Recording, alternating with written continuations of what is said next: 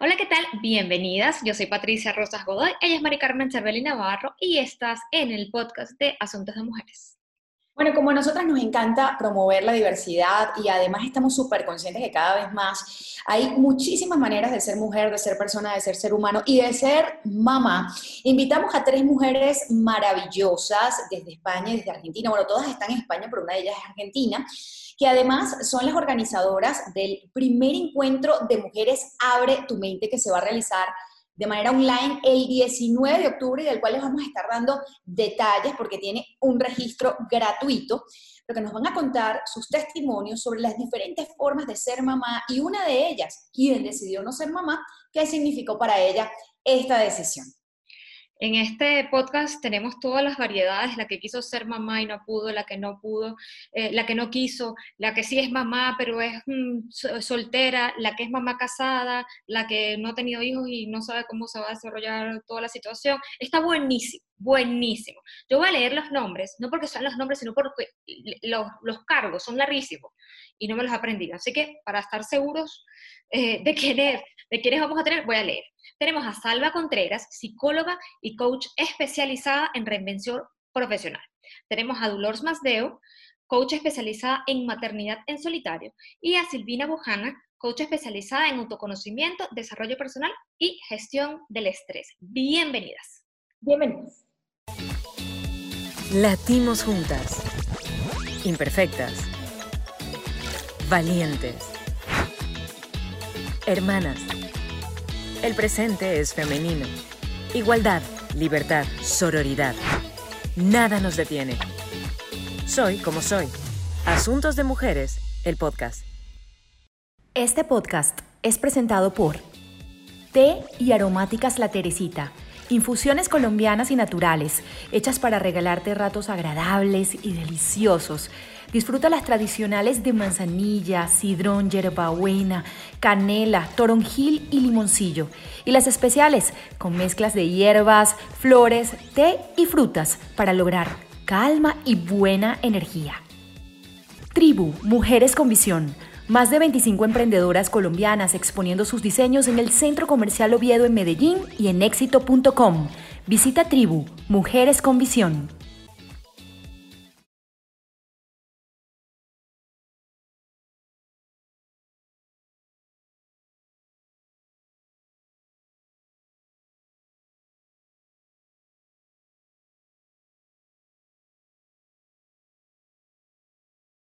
Bienvenidas al podcast de Asuntos de Mujeres, Dolor, Salva, Silvana, qué rico tenerlas aquí y hablar de este tema que a mí en lo particular me encanta. La saludo y les doy la bienvenida. Hola, ¿qué tal? Gracias. ¿Cómo estáis? Oye, chicas, eh, ellas están aquí para contarles a todos ustedes, eh, ellas están aquí porque están organizando un congreso espectacular que va a ser online y que se llama Abre tu mente. Ya nada más eso a mí me pone la piel de gallina. Abre tu mente. Cuéntenos, chicas, em, de dónde sale esta idea y qué nos vamos a encontrar allí. Eh, Silvana. Eh, sí, a ver, la idea empezó, en realidad la mamá de, todo esto es Dulos, ¿sí? Porque un día Dulos me invita para ir a un congreso de otra cosa, me dice, Silvina, eh, ¿te parece, te apuntarías a que hiciéramos juntas un congreso online de estos que ahora, y así podemos brindar un montón de información que tenemos y que está ahí, está ahí, y parece que nos la quedamos todas nosotras, y digo, sí, yo me atrevo también. Y entonces, bueno, lo charlamos con el grupo entero, que el grupo entero, bueno, somos cuatro, y en este caso participamos tres, y así empezó, como una idea, como una charla informal, y se convirtió luego en, en una realidad, en donde estamos participando Salva, bueno, Dulos y yo, y, dijimos, bueno, pues vamos a dedicarnos a las mujeres desde nuestra esencia más femenina.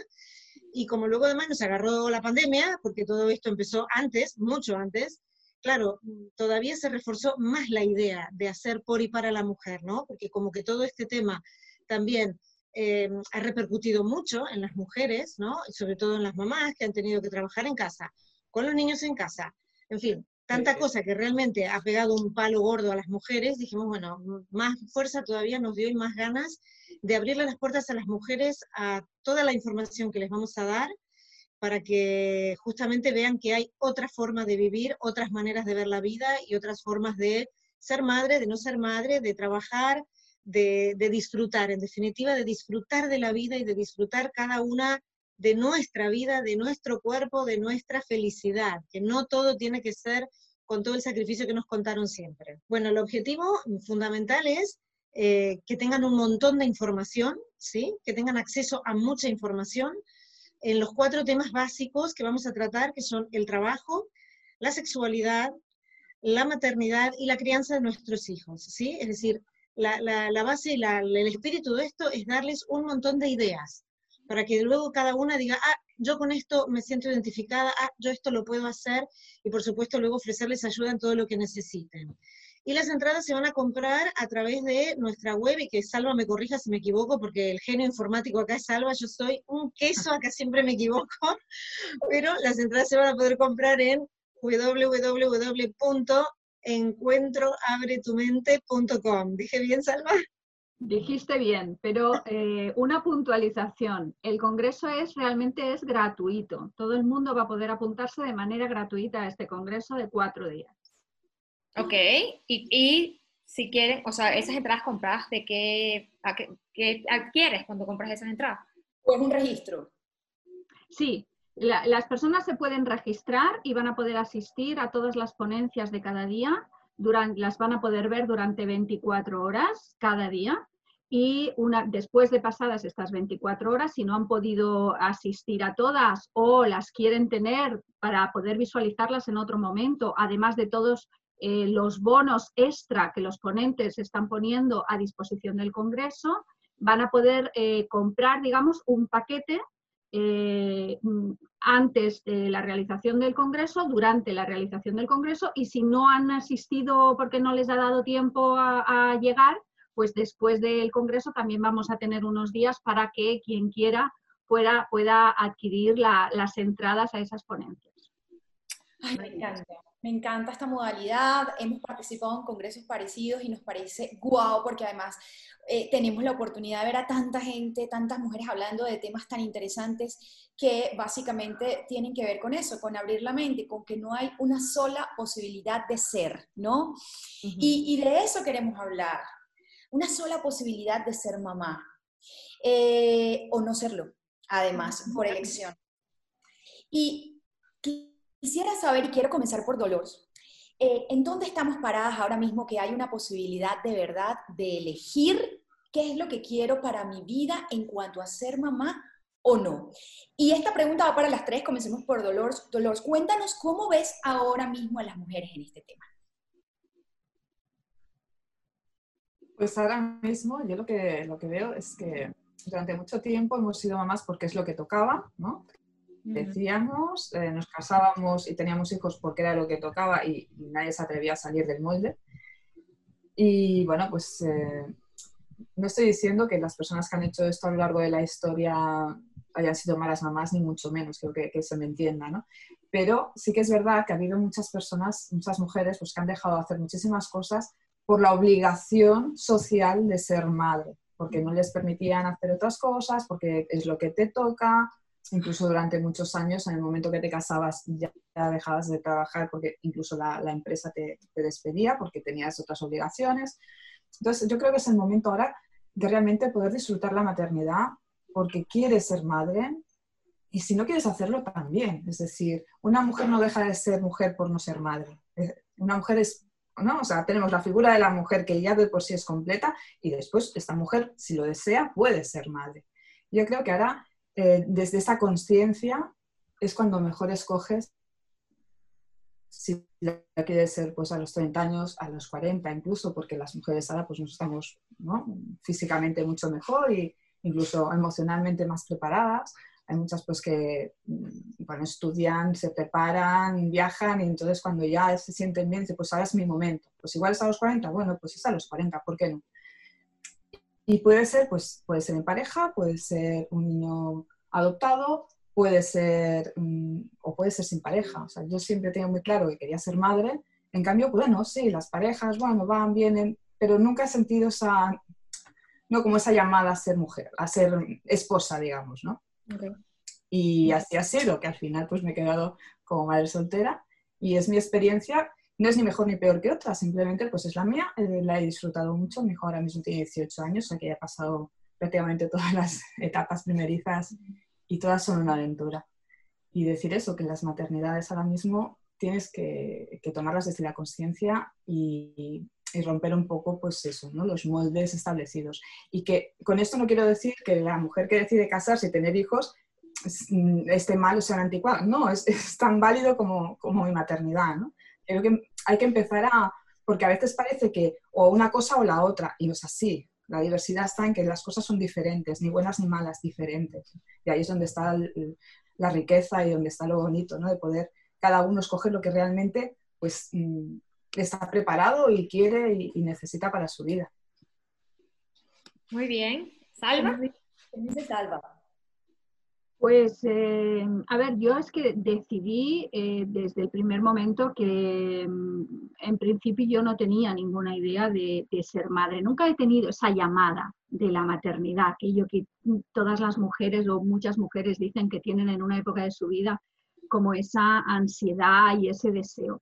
La verdad es que a mí nunca me ha llegado ese deseo de ser madre. Entonces yo eh, realmente pues tenía eh, otras prioridades. Yo eh, prioricé mis estudios, prioricé mi profesión, mis negocios, porque he tenido diferentes etapas en las que he sido empresaria, he trabajado para otras personas, en fin, y siempre he priorizado otras cosas, el poder viajar, el poder ser libre sin ataduras. Y sin ataduras me refiero no solo a no tener hijos, sino incluso el tema de las parejas. O sea, yo he tenido parejas, evidentemente, pero nunca he estado atada a nadie como para tener que depender de qué hace la otra persona para yo poder hacer. No, yo, yo siempre he sido como un espíritu rebelde y libre, ¿no? Y entonces yo, pues ya te digo, prioricé esa, esa otra etapa de poder hacer todo lo que me apetecía sin tener que pensar que tenía la obligación de eh, que tenía un hijo y que tenía que hacer pues determinadas cosas o dejar de hacer otras, ¿no? Incluso además recuerdo que eh, cuando yo tenía como 17 años, em, en un trabajo al que yo me presenté, me dijeron que no podía entrar en el trabajo porque estaba a punto de tener una edad en la que ya me iba a empezar a quedar embarazada y a tener eh, dificultades como para poder trabajar y que no, me no, podía entrar en ese trabajo por eso. Y yo pensé, Dios mío, ¿cómo es posible que a mí me limiten mi vida profesional por tener que ser madre? Y yo creo que eso también fue un punto de inflexión ahí, ¿no? Y dije, esto no me va a pasar a mí. no, no lo quiero. Ahora hay grandes empresas como Facebook, por ejemplo, que pagan la congelación de óvulos de las mujeres, o sea, de sus empleados que estén en edades de ser mamás. Les pagan la congelación de óvulos para que aplacen, eh, aplacen eh, eh, la maternidad lo más que puedan y poder seguir trabajando con normalidad en las empresas. ¿Cómo ves, ¿Cómo ves tú eso? A ver, yo no creo que las empresas tengan realmente que ser quienes decidan si eh, te hacemos esto, eh, eh, este sistema, te hacemos... yo creo que la mujer es la que tiene que tomar la decisión libremente. Y si la mujer decide priorizar su profesión, por ejemplo, y congelar sus óvulos para más adelante poder hacerlo, por supuesto que sí. Pero eso tiene que ser una decisión libre, que la toma ella conscientemente. Ahora, eh, el hecho de que eh, una empresa decida esto, si la mujer lo acepta, bueno, pero no creo que se, tenga que ser la empresa la que lo decida. Quizás tenga que ser la mujer la que le pida a la empresa esa posibilidad. Eh, bueno, mm, de todas maneras es una de las pocas empresas o la única que yo conozco que da esta posibilidad también.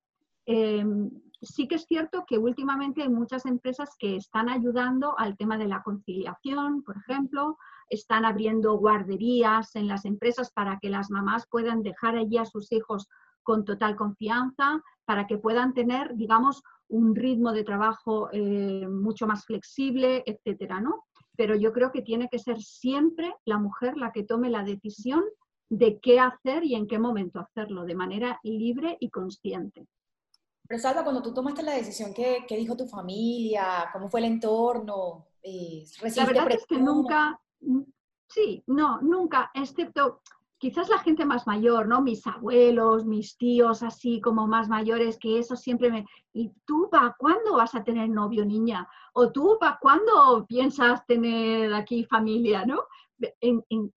Tengo que decirte que en mi familia, lógicamente, son muy tradicionalistas. Si no tengo novio, no tengo marido, pues eso de tener niños pues va a ser un poco más complicado, ¿no?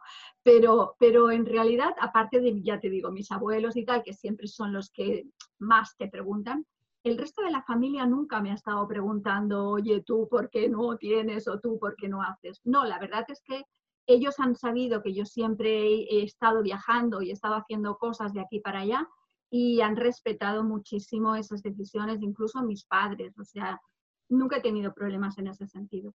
Muy bien, a mí, a mí, me, a mí me pasa un poco lo mismo. Mi, mi, yo no he tenido, o sea, no he tenido hijos hasta ahora, eh, pero a mí nadie me pregunta si... Eh, tal, vez, tal vez mi mamá mm, no es que me pregunte, sino como que conoce más lo que yo quiero hacer, pero de resto, a mí nadie me pregunta como, haz con tu vida lo que tú quieras. Y eso yo lo valoro muchísimo, ¿sabes? Porque ya, está, ya hay suficiente presión del entorno, ¿no? Y tener a tu familia relajada de tu lado, pues es algo que se, que se agradece y se aprecia muchísimo, o por lo menos yo lo agradezco y lo aprecio eh, muchísimo. Silvina, cuéntame tú. de este abanico de mujeres, de este abanico de mujeres que estamos aquí, de todos los colores, de todos los sabores. ¿Cuál es tu, cuál es tu historia? Bueno, yo creo que estoy un poco entre medio, ¿no? Porque también un poco por la educación y un poco porque yo sí sentí las ganas de, tener hijos.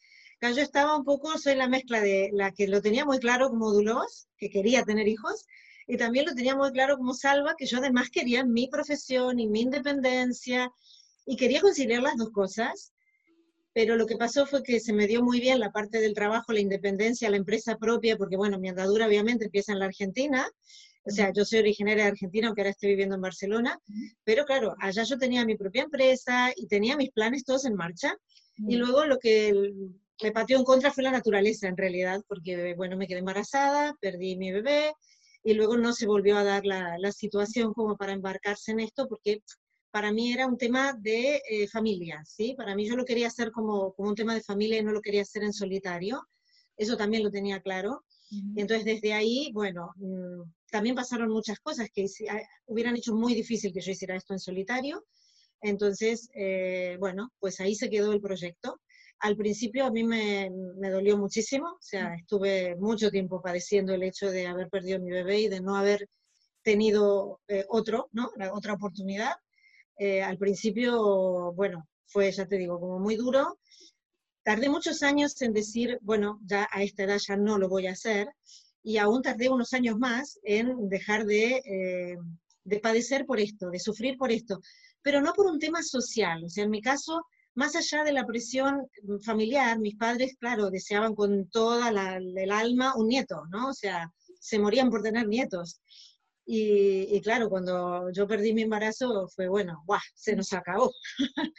Entonces, más allá de la presión que tenía por el lado de ellos, que era, bueno, era el deseo de ellos detrás, eh, a mí la presión social no me, en este caso no me afectaba, pero era mi, mi ilusión perdida, ¿sí? Era el duelo de, uy, esto ya me lo perdí, esto ya no lo voy a poder hacer, ¿no?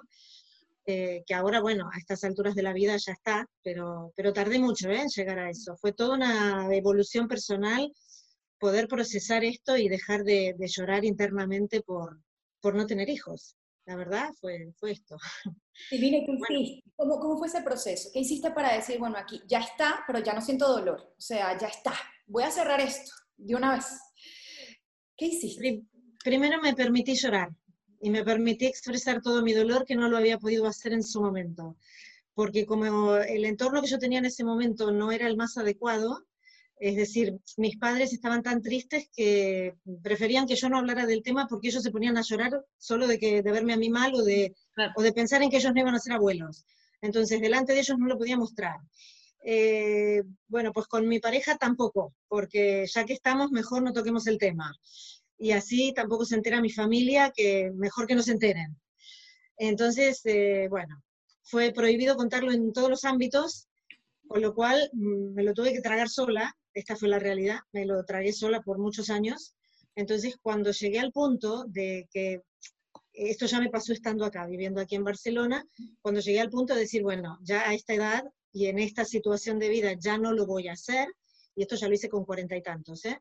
Eh, dije, bueno, ahora voy a hacer el duelo que no hice en su momento. Entonces me permití eh, llorar para afuera y para adentro todo lo que tenía ganas y me permití sufrir y sentir todo el dolor que tenía por no hacer esto ya más, por decir, bueno, vale, acá renuncio, pero a partir de ahora voy a empezar a mirar todo lo bueno que puede tener mi vida por no tener lo que dijo Salva hace un rato, la responsabilidad, ¿no? Y, y, las ataduras que por lógica traen aparejadas el tener hijos.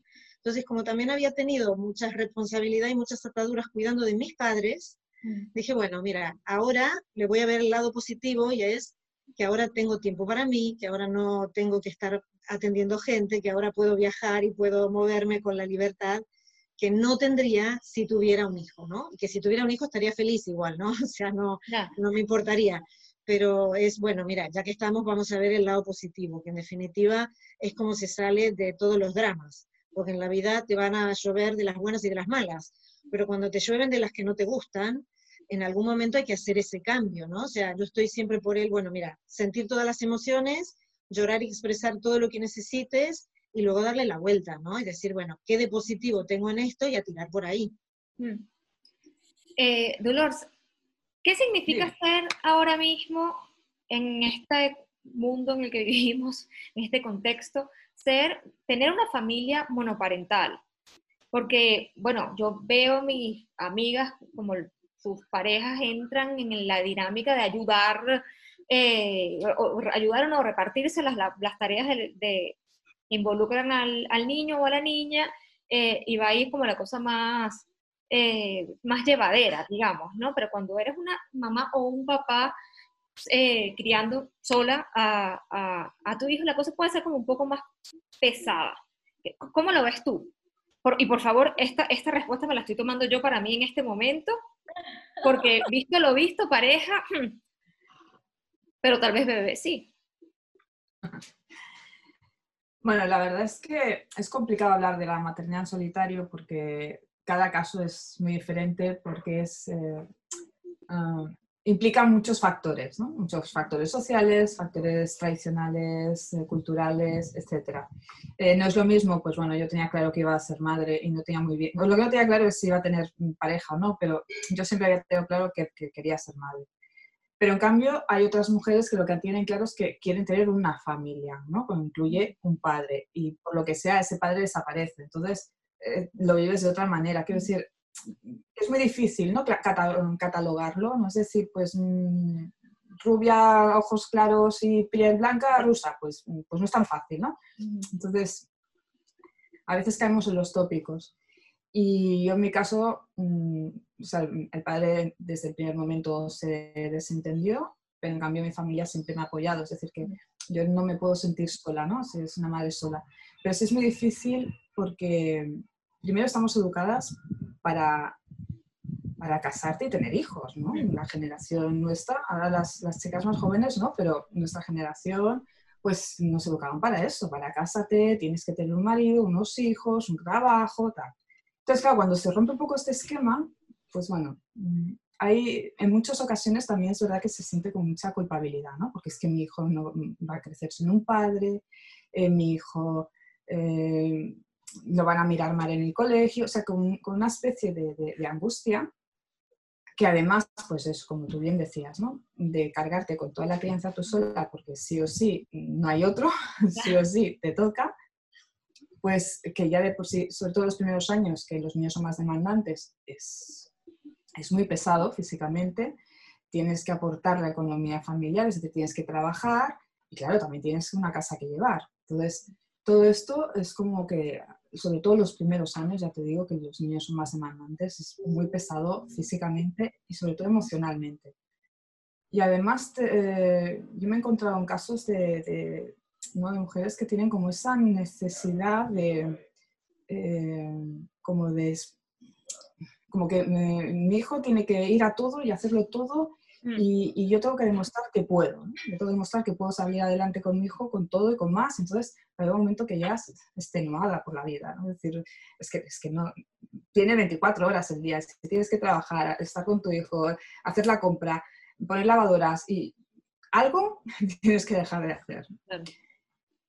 Y yo creo que, que, hay que empezar a tomar la conciencia de que es una maternidad distinta, que hay cosas que tienes que priorizar, es decir, oye, pues mira, pues hoy no voy a doblar ni, la doblo y pasa del tendedero, me la pongo y, a lavar porque es que no tengo tiempo, pero es que mi hijo me necesita porque me necesita para los deberes o me necesita porque necesita hablar o me necesita porque tiene que ir a hacer esa escolar y lo tengo que llevar y lo tengo que traer. Y, yo creo que una cosa de la que mm, tenemos que lidiar mucho las madres en solitario es, es con la culpa. Es que no llego, es que no puedo, es que no, tenemos todavía mucha presión en ese, en ese aspecto a nivel social. La culpa es la palabra mágica. Eh, la culpa es la palabra mágica, ¿no? Mari, sí. ¿o no? Mari Carmen, porque ella es mamá no, no sola, Mari tiene, tiene pareja, e igual. Y la llevo aquí, miren, en la mochila, detrás de mí. Pero además, creo que no hay que ser mamá yo creo que hay que ser mujer para sentirse culpable, por X o por Y, porque dejé a cuidar a mi papá, no le cuidé suficientemente bien, porque no hice la carrera que quería hacer, o porque me dediqué solo a mi carrera y no, entonces no le presté atención a nadie. Es decir, es como algo que nos imponen, ¿no? Como esa... Entonces, yo creo que la culpa está ahí. Y precisamente de eso queremos, queremos hablar ahora. ¿Cómo ustedes ven la culpa? Y eso lo queremos hacer en la próxima parte. Eh, para ver este video, pues tienen que ir a www.patreon.com slash asuntos de mujeres, porque vamos a hablar de esas palabritas mágicas que parece que llevamos aquí como pegadas con unas etiquetas, culpa, obligación, sacrificio, arrepentimiento, para que cada uno nos dé su punto de vista. Así que nos vemos en el Patreon.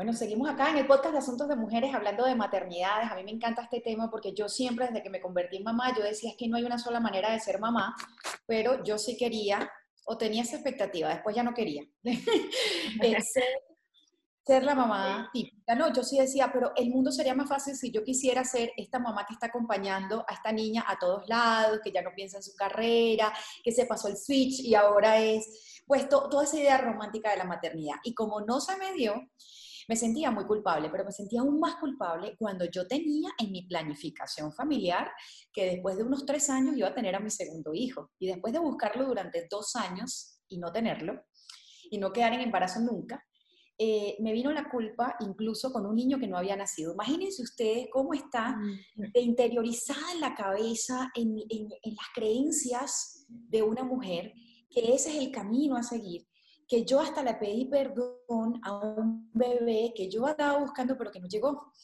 Y yo le decía, perdóname porque de verdad ya no quiero que llegues. Es que no, realmente no quiero que llegues. Y te pido perdón, fulanito de tal a quien ya había puesto nombre, a quien ya me había imaginado, etcétera, etcétera, etcétera. Pero además pidiéndole disculpas a todos, a mi esposo, a mis papás, por haber tomado esta decisión. Eh, y no haber más bien este, reconocido que fui valiente y que no dar el paso y que eso podía tener un costo muy alto y un cambio trascendental en mi vida. Y ahí la principal palabra es culpa. La culpa en las mamás, la culpa en las mujeres. Yo quisiera comenzar por Salva. Háblanos un poco de tu percepción de la culpa, Salva. ¿Cómo lo ves? Pues mira, eh, durante muchísimo tiempo yo eh, me sentí realmente bastante culpable por haber tomado esa decisión. Porque yo pensaba que, eh, porque yo tengo dos hermanos, yo soy la mayor de, dos, eh, de tres hermanos, mis hermanos son chicos, y realmente de los tres, solamente mi hermano pequeño ha tenido hijos y, hace muy poquito, realmente mi sobrino tiene ahora tres meses, tres años y medio. O sea que realmente durante muchísimo tiempo mis padres fueron, eh, no, no fueron abuelos y ellos tenían como un sentimiento de tristeza, porque claro, todos mis tíos, todos mis primos habían tenido todos hijos y los únicos que no eran abuelos eran ellos. Y entonces, durante bastante tiempo, yo me sentí como culpable de, no haber podido darles esas, esa alegría a mis padres, ¿no? sobre todo a mi madre. Pero eh, también me sentía culpable por otras cosas. Me sentía culpable porque, bueno, eh, yo he tenido una, una juventud bastante complicada eh, con mi padre, etcétera que no viene al caso, y me he sentido culpable por muchas cosas. Y eso a lo largo de mi vida me ha hecho que pues yo no tomase unas buenas decisiones como para hacer determinadas cosas que me hubieran hecho feliz y eh, todo lo que hacía era como fustigarme porque primero porque no les estaba haciendo felices a otras personas y segundo porque yo misma no lo era y era como una doble culpa ahí, ¿no? y, e, era un sentimiento de frustración, de, me sentía em, ansiosa, me, dormía mal, era una gestión emocional nefasta. Hasta que llegó un punto en el que yo eh, me sentí eh, como eh, se suele decir em, al final del túnel, o sea, abajo de todo el pozo, y pensé, yo no puedo seguir así. Es momento de subir hacia arriba y ver la luz, mm. porque esto no me lleva a ninguna parte, ni a mí ni a, ni a, las, personas que están conmigo. Y yo, si yo no soy feliz, los demás tampoco lo van a ser. O sea, ah, tenía que empezar a mirarlo desde otra perspectiva. Con lo cual, eso es lo que hice. Eh, y fue cuando yo, yo mi, formación de base es psicología, y fue cuando eh, empecé también a trabajarme yo interiormente, porque en la carrera todas estas cosas no se hacen es todo como muy teórico y luego tienes tú que empezar a moverte por tu lado. Mm. Empecé a trabajarme yo, fue cuando también conocí el mundo del coaching y fue cuando realmente empecé ahí a quitarme todas esas capas de culpa que yo había sentido y a gestionar muchísimo mejor todas esas emociones. Aquí sí. Eh, me sentí muchísimo más libre porque me quité una carga bestial, bestial. Y yo a todas mis clientas eh, todas, casi todas vienen con esa mochila, como decía, como decía Mari Carmen antes, esa mochila ahí, y en, esa mochila tienen una cantidad de piedras de culpa enorme, enorme, y es lo primero que hay que hacer. Y, sobre todo, perdonarte a ti misma. Es una de las prioridades, creo yo. Perdonarte a ti misma por eh, sentirte como te sientes y por querer hacer otras cosas que son distintas a las establecidas. Aquí nosotros vemos, Dolores dijo que tenía culpa como mamá soltera. Luego, Salva tenía culpa por no querer ser mamá. Mari Carmen que tenía culpa porque es tenía, era mamá, tenía eh, una niña, una pareja y no quería tener un segundo bebé. Em, Silvina, ¿qué hacemos con tanta culpa? Porque quiero decir que estas tres mujeres que ustedes ven acá son coaches, ¿no? Bueno, ya se los dijimos antes en la presentación, pero ellas son coaches. Entonces, cuéntanos tú, a partir de tu culpa, porque sabemos que no sé qué, pero tú también tienes culpa seguro, ¿qué hacemos con esta culpa? Bueno, primero reconocer que la sentimos, ¿sí? Porque como todas las emociones, eh, lo bueno primero es reconocerlas para poder trascender un estado, pues hay que reconocerlo y atravesarlo, pasarlo. Entonces, negarte a esto es solamente estirar la agonía, ¿sí? hacerla más larga. Primero, reconocer que me siento así, reconocer por qué me siento así, y después aprender a darle la vuelta. En mi caso particular era, claro, yo me empezaba a sentir culpable porque por mi culpa mis papás no iban a ser abuelos. Mm. Hasta que un día dije, bueno, a ver, eh, si bien es cierto que para que ellos sean abuelos yo tengo que tener hijos, porque soy la hija, eh, mi vida no puede estar condicionada a lo que ellos deseen. Entonces es, yo tengo que aprender a gestionar mi dolor por no tener hijos y ellos tienen que aprender a gestionar la frustración de, bueno, quizás no les va a tocar en esta vida ser abuelos, así como luego no me tocó a mí ser madre. Entonces, eh, claro, hay que aprender a darle esta vuelta, ¿sí? Que no es fácil, que no es inmediata, ¿no? Seguro. Y además, claro, yo empecé a gestionar esto antes que ellos, porque evidentemente también acá estamos hablando de una diferencia generacional importante.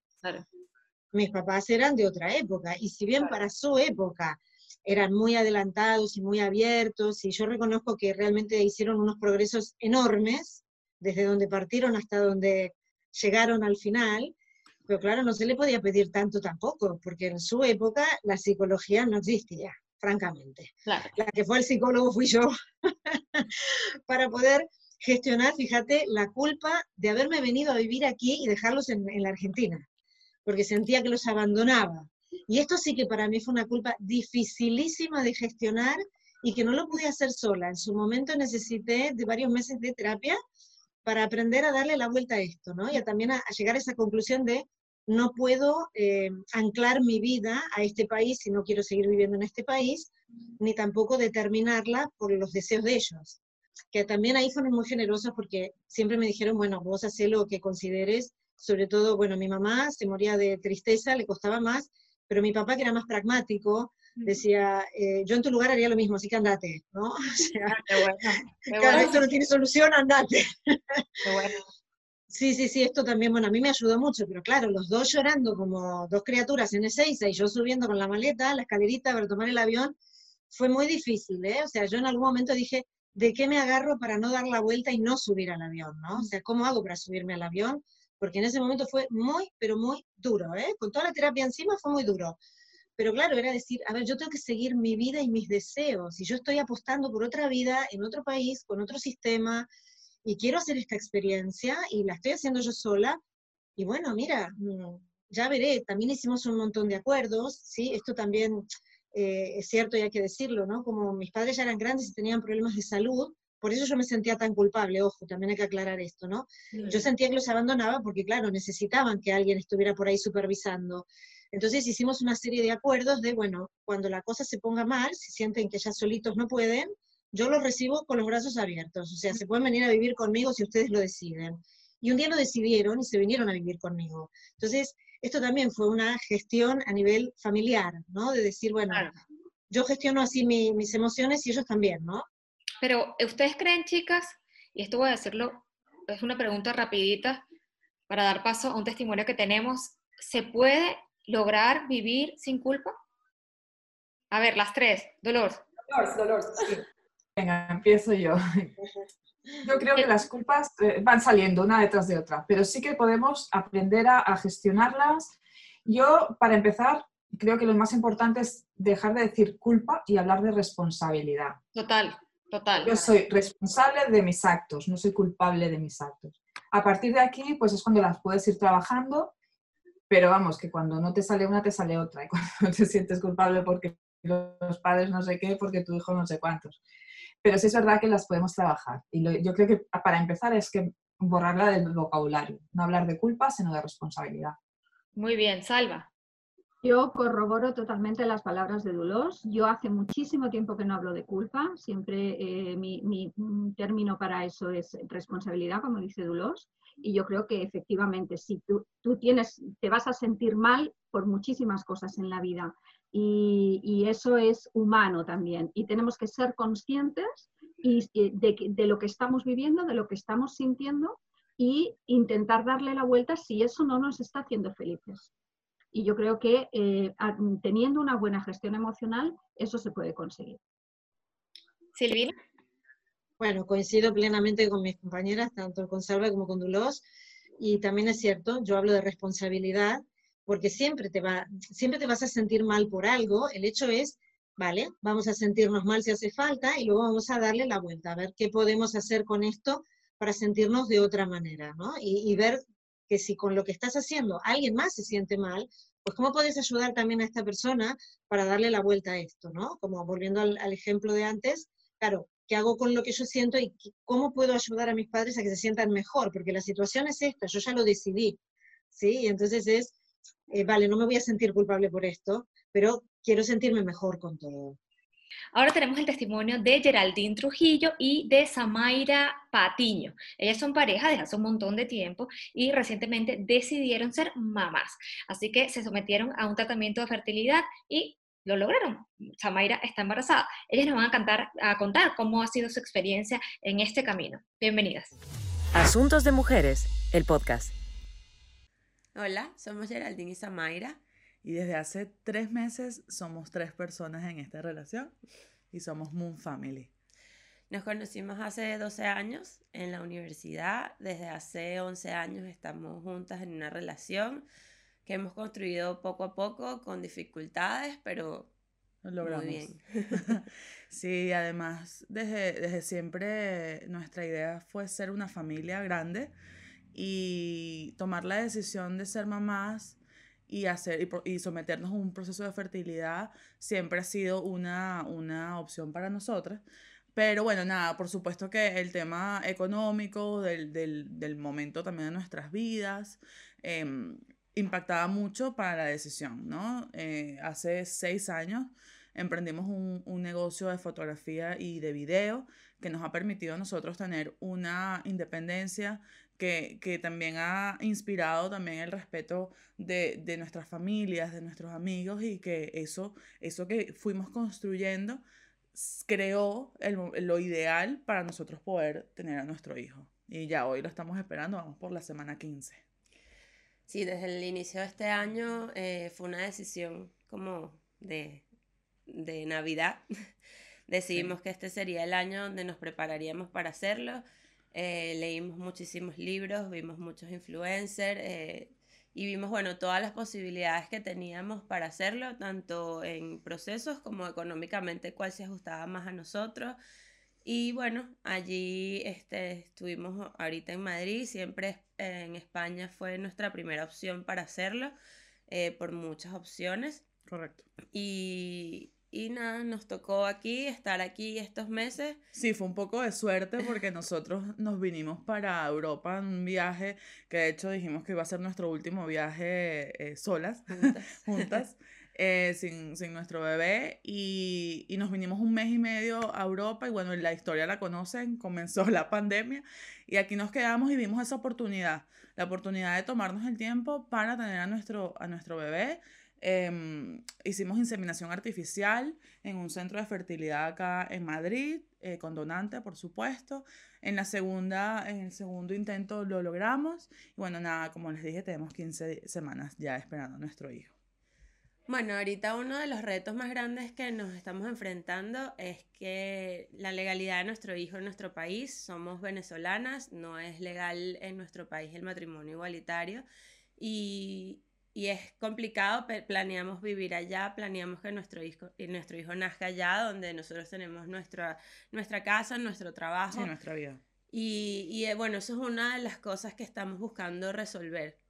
Sí, es, y, pero por supuesto sin que, sin que nuestro hijo se vea afectado por eso. Las decisiones las tomaremos más adelante y bueno, por nuestro Instagram que es arroba moomfamily, moom que significa mom con dos O que, que representa a cada una de nosotras y además tiene esa, ese juego fonético con moon de, de luna en inglés, que porque al final este es el, el, nuestro sueño que, bueno, por tantas noches planeamos. Y allí los invitamos a ver toda nuestra historia.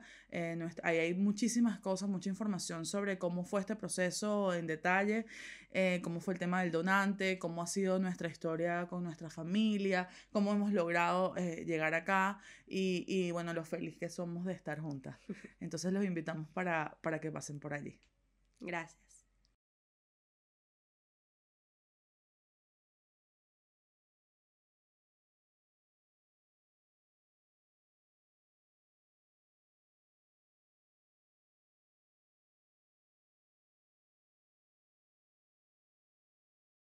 Bueno, y después de haber escuchado, eh, quisiera saber un poco, pues, esta es una otra forma de ser mamá, ¿no? Y mm, tiene sus detractores. y quisiéramos saber, eh, no qué piensan ustedes, cómo lo ven, qué mensaje les dan finalmente a todos los seres humanos de, hay cientos de posibilidades de maternar y paternar, ¿no? Eh, y esta es una de ellas. Vamos a comenzar por Salva. Salva, ¿qué nos dices? Bueno, efectivamente hay muchas formas de ser madre. Esa es una de las cosas, además, que vamos a hablar en, el congreso virtual que nosotros hemos eh, organizado. Ahí eh, puedes adoptar, puedes ser madre soltera como es Dulos, eh, puedes tener hijos biológicos, puedes tener como esta pareja que nos habéis enseñado que se ha, ha estado en un tratamiento de fertilidad por supuesto que sí, si tú tienes deseos de ser madre y realmente tienes deseos de ser madre y eh, por, de manera natural no puedes, pues ¿por qué no? Todo es, eh, yo creo que eh, todo es lícito para conseguir Mm. eh, el fin, el objetivo que tú te has propuesto y para ser feliz. Lógicamente, claro que sí. Yo les aplaudo, les aplaudo mucho porque además sé que no es una decisión fácil. El tratamiento además es muy largo, muy costoso en tiempo y en dinero y, y es muy duro. Así que yo, porque yo he tenido eh, mm, personas a mi alrededor que también se han, em, han estado en este tipo de tratamientos y, y lo conozco de cerca. Entonces, sé que no es fácil, así que yo les aplaudo y ojalá, ojalá les salga todo muy bien. ¿Alguien más quiere darle un mensaje a Geraldine y a Samira? Bueno, que mucho ánimo y que realmente felicidades por el, sí, sí, por ser tan valientes y por tener ganas realmente de pasar por todo eso para traer otra, otra vida a este mundo. Así que nada, muy bien, adelante. Bueno, a mí eh, me parece que la, la- la familia es un sistema y que la forma es lo de menos. Es decir, es igual que sea solo una madre, que sean dos, que sea un papá solo, que sea papá, mamá o que sean dos papás. ¿no? Lo importante son pues, las relaciones y hacer las cosas desde la conciencia y desde el cariño, desde el amor. O sea, para mí es una familia tan válida como la mía o como cualquier otra. ¿no? Y además, si me permitís una anécdota muy, muy rápida, es que me acaba, me acaba de, acabo de recordarlo. Yo durante muchos años estaba haciendo de canguros y bueno, he estado muy vinculada con, con la infancia. Y recuerdo que esto eran las primeras mamás que se veían, o sea, que era como muy raro todavía. Y recuerdo estaba, en el estaba con, con el niño que estaba cuidando, estábamos en un parque y vino una mamá de estas hiper mega pesadas que todo el rato, cuidado, no sé qué, cuidado con no sé cuántos, el pobre niño estaba agobiadísimo. Al cabo de un rato vienen dos chicas con, con su niño y bueno, el niño se pone a jugar con, con este otro, ¿vale? Y están jugando y, y el niño, mamá, y se iba y venía. Y al otro lado decía, mami, y se iba y volvía. Y entonces él, todo- y la otra madre todo el rato, hijo, que no sé qué, hijo, ¿no? O sea, imaginaros un poco la, la historia, ¿no? Eh, En la arena y uno todo el rato aguantando a su madre y el otro, pues, mami, mamá, y eso le llamó mucho la atención. Y le dijo, ¿por qué le dices mami y mamá? Dice, no, yo llamo mami a una y mamá a otra. Dice, ¿cómo que mami a una y mamá a otra? A ser niños unos cuatro o cinco años. Dice, es que yo tengo dos. Y el niño se queda todo serio, se lo queda mirando, ¿tienes dos mamás? Y el otro dice, sí, se mira la suya y hace... Como que pero pensaba que la mía, si tuviera que tener dos. O sea que vengo a decir que los niños al final esto lo ven con mucha naturalidad, que somos los padres, los, los adultos, ¿no? Que, que tenemos nuestras ideas y los contagiamos, pero en realidad ellos, pues, blanca o al revés, ¿no? Son cosas, pues, están descubriendo el mundo y para ellos todo es natural. Quiero decir que el problema lo tenemos, pues eso, ¿no? Los, los adultos. Y los niños a todos les parece bien. O sea que- y a ellas, pues bueno, que lo disfruten mucho y Y, y- y quiero, y quiero ya para ir cerrando este encuentro con ustedes y también para que le envíen un mensaje a las mamás.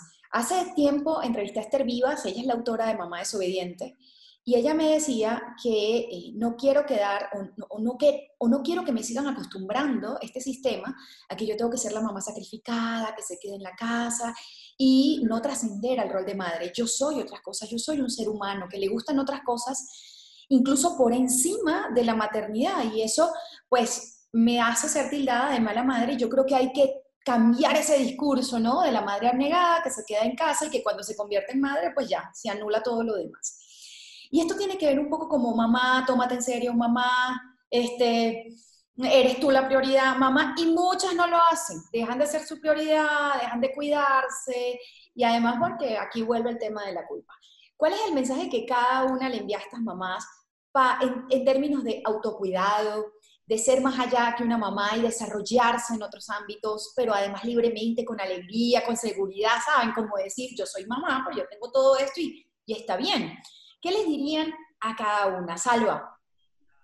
Pues yo le diría que antes que ser madre, ser profesional, ser hija, ser eh, hermana, ser esposa, es persona y es mujer. Y como tal, debe cuidarse ella, debe pensar realmente cómo quiere sentirse ella, porque si ella se siente bien, los demás se van a sentir bien. Esa es nuestra bandera, esa es nuestra bandera. Así es. Silvina, ¿qué dice Silvina? Bueno, además de estar de acuerdo con lo que dice Salva, es que creo que una mamá que no es feliz va a terminar haciendo infeliz a su propio hijo, porque si una mujer se enfoca en exceso en la maternidad y no tiene su propia vida, va a tratar de cumplir sus objetivos o sus fantasías a través del hijo. Mm. Entonces es muy sano, muy importante que una mamá tenga su propia vida para aceptar también el nido vacío que va a llegar en algún momento. Es decir, cuando ese hijo tenga que volar solo, para que lo pueda aceptar con felicidad, ella tiene que tener su propia vida. Entonces, que lo haga porque ser mamá es bellísimo, pero no es la única cosa en la vida, ¿sí? O sea, yo que no lo pude hacer al final, encontré felicidad en un montón de otras cosas, que la, había encontrado antes, pero bueno, ¿no? Más todavía, pero es importante que si podés tener hijos, eh, seas vos feliz por tu cuenta para también hacer más feliz a tu propio hijo. Qué bonito, Qué bonito chicas. Eh, para ir cerrando, quiero, antes de despedirnos, eh, no solo agradecerles por este ratito que nos han brindado, que nos, han hecho muy, muy felices esta conversación entre nosotras, em, y quería retomar un poco el tema del Congreso. Díganos fechas, repítanos por favor dónde se puede suscribir eh, o registrar las personas que quieran asistir y háblenos un poquito de em, la modalidad, ¿sí? Dolores, que me, ya dijeron que tú eres la mastermind de este, de este congreso. Bueno, la idea sale un poco porque es verdad que hace tiempo como, como que la sociedad busca cambios, ¿no? Ya, yo creo que lo de la pandemia ha sido ya la, gota que ha rebasado el, vaso, pero que ya hay, yo noto, ¿no? Que, que, vamos arrastrando como una necesidad de cambios a todos los niveles, eh, social, económico, político, o sea, a todos los niveles. Y a raíz ya, pues, repito, ¿no? A raíz de la pandemia hemos visto clarísimo que todo esto tiene que cambiar pues hay que tomarlo en una perspectiva mm, desde el punto de vista mm, de mujer, desde nuestra esencia femenina. Es decir, nos hemos adaptado a una sociedad muy masculinizada para poder ser eh, altas, directivas de grandes em, multinacionales. Hemos tenido que adoptar una, una energía masculina, hemos tenido que adoptar unas acciones que son más masculinas, que no es que sean malas, sino que nos vamos como anulando como mujeres. Entonces hemos empezado a tener problemas con nuestras menstruaciones, hemos empezado a tener problemas eh, con nuestras gestaciones. Eh, ha habido, nos hemos como anulado a nivel nuestra esencia femenina para poder adaptarnos a esta sociedad. Y yo creo que, que, lo que toca ahora es recuperar esa esencia, conectar con nuestra energía femenina, que es creadora, que es potenciadora, para crear una sociedad pues mucho más creativa, mucho más potenciadora, mucho más eh, solidaria.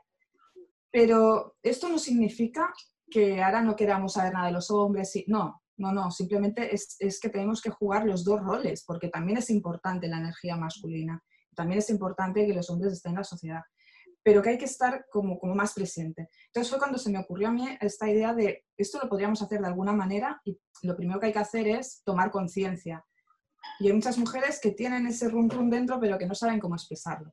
Y fue cuando, bueno, pues hablando con, con las chicas salió esto, ¿no? decir, bueno, pues algo que realmente podamos hacer, pues es, es, crear dudas. Cuando tú presentas diferentes formas de hacer las cosas, creas dudas. Y desde la duda es donde se, se tira para adelante. Y este congreso, pues precisamente son temas muy, muy, muy femeninos, ¿no? O sea, nuestra sexualidad, que además durante mucho tiempo ha estado como negada, ha sido mucho tabú. Mm, hace cuatro días que nos atrevemos a decir algo y, tampoco muy así. Bueno, pues las mujeres también tenemos deseo sexual, no, solo los hombres. A partir de aquí, pues bueno, la maternidad, pero la maternidad vista desde muchos, muchos puntos de vista y también desde, desde el punto de vista de la mujer, de cuídate, también tenemos una ponencia muy, muy interesante ¿no? sobre autocuidados, porque como comentaban mis compañeras, si tú no te cuidas como mujer, al final eh, tu familia lo, de alguna manera va a repercutir. Hablaremos también de educación. Hay muchas maneras de educar, no solo el sistema, que parece que si el niño no va al colegio, bueno, vale, los niños tienes que aprender, y tiene, pero hay otras formas y otras maneras de hacerlo. Entonces, queremos enseñar todo esto. Y de paso, pues ya, claro, somos mujeres, queremos ser independientes y queremos tener un trabajo adecuado a lo que nosotras podemos hacer, hacerlo desde otra perspectiva y además ahora mismo que, está con este cataclisma mundial, hay otras nuevas profesiones que están surgiendo, hay otras maneras de hacerlo, ya no es eh, la oficina de 9 a 2 y de 6 a 8, sino que puedes trabajar desde casa, puedes trabajar en una camioneta y ir de aquí para allá, pues, y, no son trabajos de temporales o de un ratito, sino que son profesiones y, gente que se está ganando muy bien la vida. Hay maneras de hacer las cosas diferentes y eso es lo que nosotros en este congreso queremos mm, demostrar. Será del 19 al 22 de octubre, se llama Abre tu mente, Congreso Virtual Femenino. Otra manera de, otra manera de vivir. Qué lindo. Tendremos, mm, en total creo que son 20 ponentes, si no me fallan los números. Y cada día tendremos un tema diferente para que, bueno, pues las que les interese más una cosa u otra, pues puedan disfrutarlo. Qué maravilla, qué maravilla y qué ilusión. ¿Qué, hacemos solo si queremos registrarnos? Que ya también... Eh, es la mastermind, pero tú eres la encargada de la web.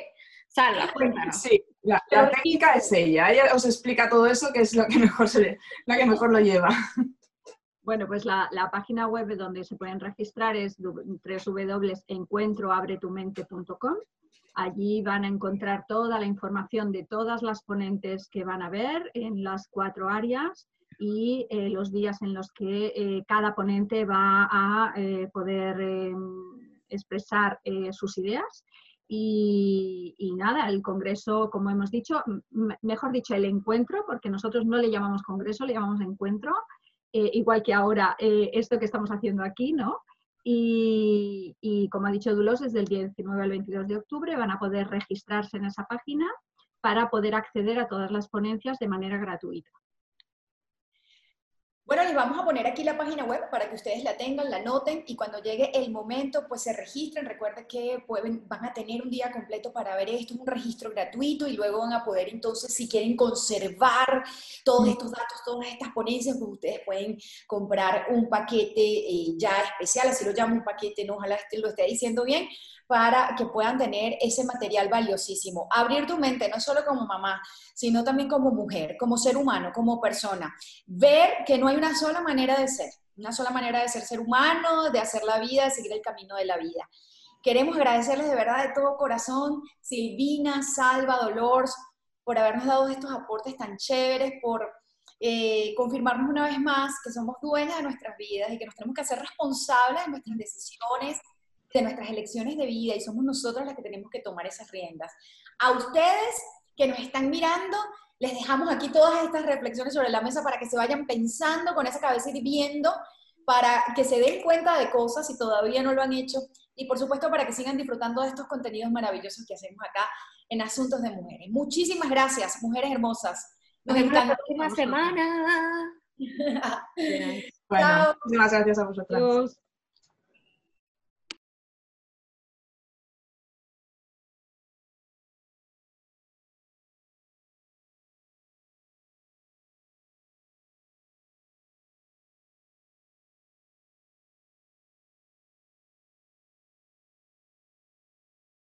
Este podcast es presentado por Té y Aromáticas La Teresita, infusiones colombianas y naturales, hechas para regalarte ratos agradables y deliciosos. Disfruta las tradicionales de manzanilla, sidrón, hierbabuena, canela, toronjil y limoncillo. Y las especiales con mezclas de hierbas, flores, té y frutas para lograr calma y buena energía. Tribu, Mujeres con Visión más de 25 emprendedoras colombianas exponiendo sus diseños en el Centro Comercial Oviedo en Medellín y en éxito.com. Visita Tribu, Mujeres con Visión. Asuntos de Mujeres, el podcast.